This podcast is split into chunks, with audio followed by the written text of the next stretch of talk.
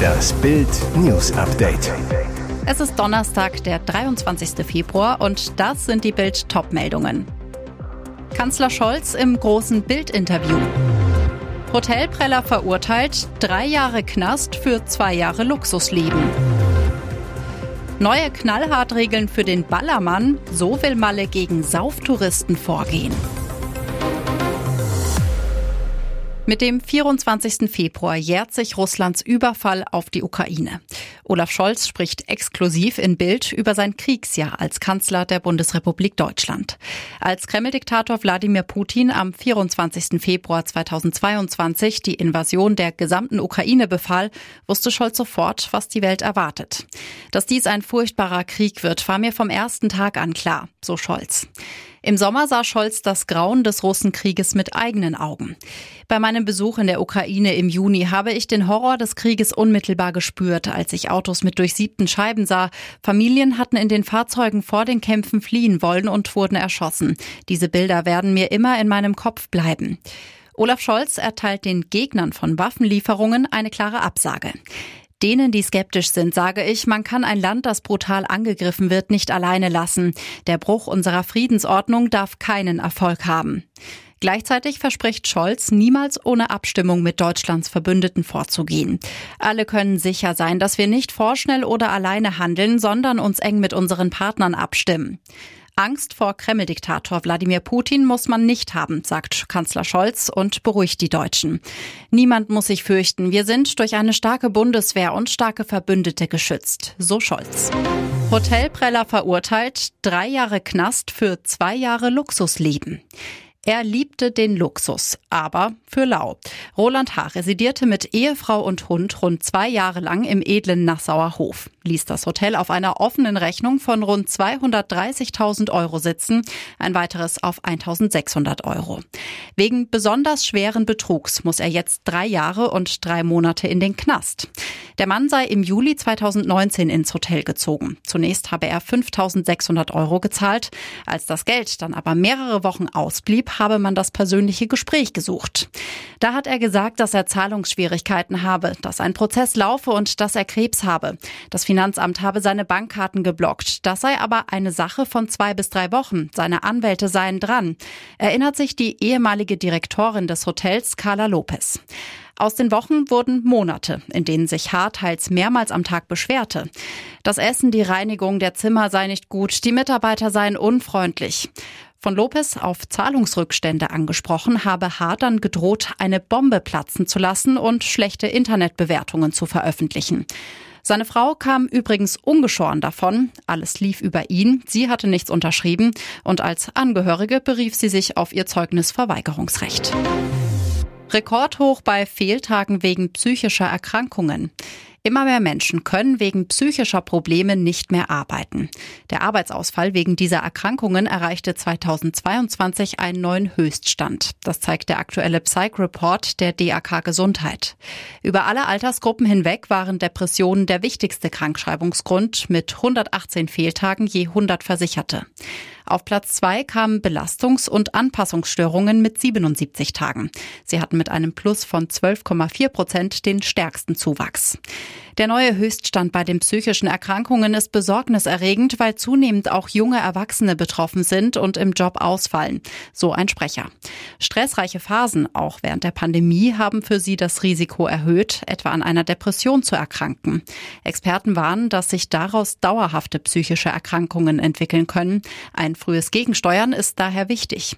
Welche Ärzte helfen können und wie man einen Therapieplatz finden kann, erfahren Sie auf Bild.de.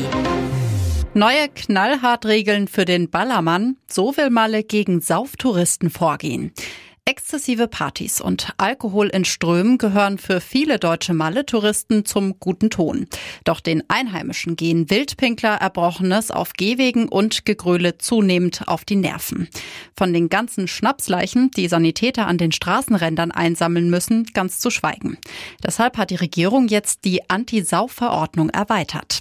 Bislang gab es auf Mallorca bestimmte Tourizonen, in denen von April bis Oktober härtere Regeln gelten.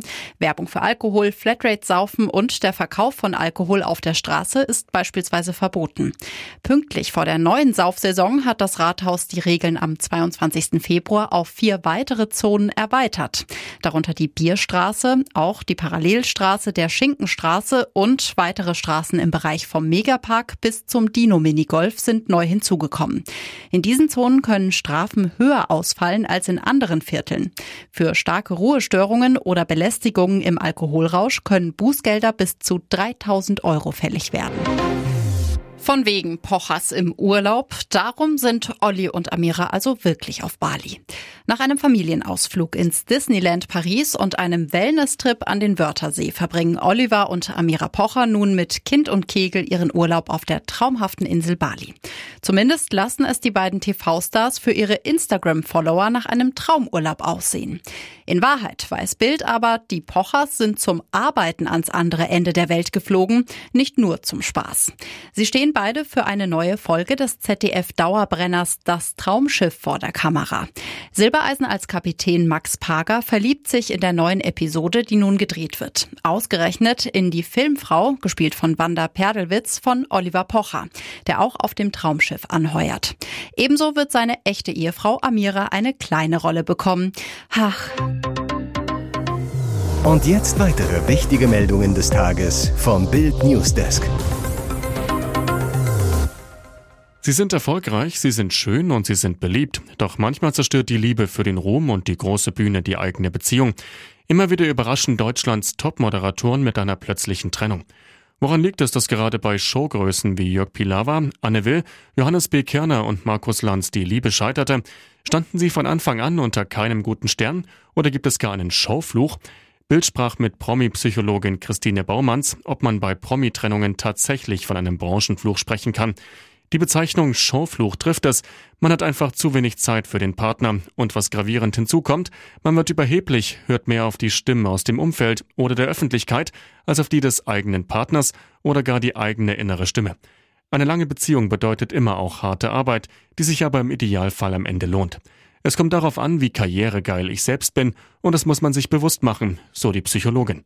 Und weiter, wenn ich meinen Partner liebe und diesen Menschen weiterhin um mich herum haben will, dann muss ich beruflich kürzer treten, das muss bewusst passieren.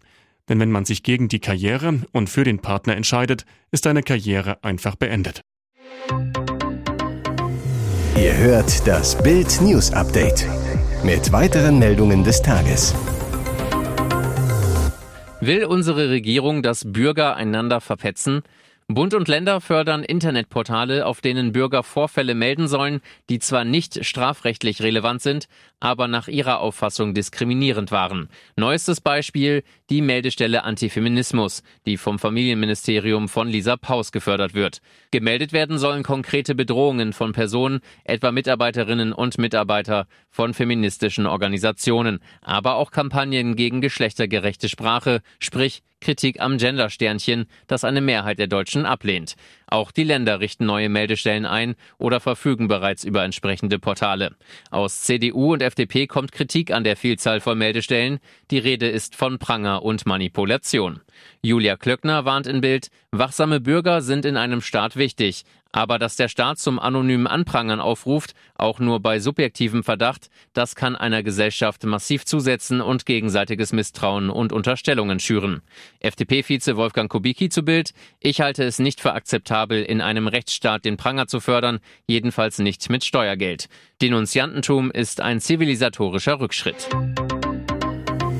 Hier ist das Bild News Update. Und das ist heute auch noch hörenswert. Niederlage für Yusufa Mukoko vor Gericht. Die Frage, über die jetzt am Landgericht Frankfurt geurteilt wurde, darf darüber berichtet werden, dass es Zweifel am Alter des BVB-Stars gibt. Hintergrund, Ende November hatte der Spiegel in einem Report über den Nationalspieler wiederholt das Alter des Dortmunders angezweifelt. Folge, Mokoko klagte gegen die Berichterstattung.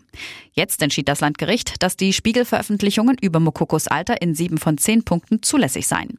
Das Urteil ist noch nicht rechtskräftig. Nicht ausgeschlossen, dass Mokoko in Berufung geht. Ein Auslöser für die Diskussion? Es kursiert der Skandal Scan eines Papiers, das ein vier Jahre früheres Geburtsdatum ausweist. Danach wäre er also 22. Die Echtheit lässt sich nicht klären. Dr. Isabel Jahn, Sprecherin des Landgerichts gegenüber den Ruhrnachrichten, alles, was den Verdacht eines möglichen falschen Alters oder der Herkunft betrifft, durfte und darf der Spiegel grundsätzlich äußern. Das ist eine zulässige Verdachtsberichterstattung. Das Gericht begründete dies mit der Tatsache, dass Mokoko als Nationalspieler eine Person von öffentlichem Interesse sei und dessen Persönlichkeitsrechte dementsprechend zurücktreten. Zudem basiere die Berichterstattung insoweit auf auszureichend Indizien. Ihr hört das Bild News Update. Heidi Klum und Tom Kaulitz feiern Jahrestag, die Liebe meines Lebens. Rote Rosen, Torten und ganz viel Küsschen. Dass Heidi Klum und ihr Mann Tom Kaulitz oft und gerne knutschen oder nackt kuscheln, zeigen sie ja immer wieder gern und ausgiebig. Jetzt gab es dafür einen besonderen Anlass. Das Paar feierte vierten Hochzeitstag. Natürlich nackig. Auf Instagram bekommen Fans der beiden Einblicke in die Liebesfeierlichkeit. In einem kurzen Videoclip küssen sich die beiden innig im Bett. Danach sieht man sie ohne Klamotten auf der Couch. Süß. Das Wohnzimmer ist mit roten Rosen und ganz vielen roten Luftballons in Herzform dekoriert ignoriert. Auf dem Fummelschnappschuss drückt Heidi ihren Tom fest an sich und gibt ihm von hinten einen dicken Schmatzer. Dazu schreibt sie, die Liebe meines Lebens. Gespeist haben die beiden auch köstlich. Es gab gleich zwei leckere Torten mit den Aufschriften Alles Liebe zum Hochzeitstag und Four Years.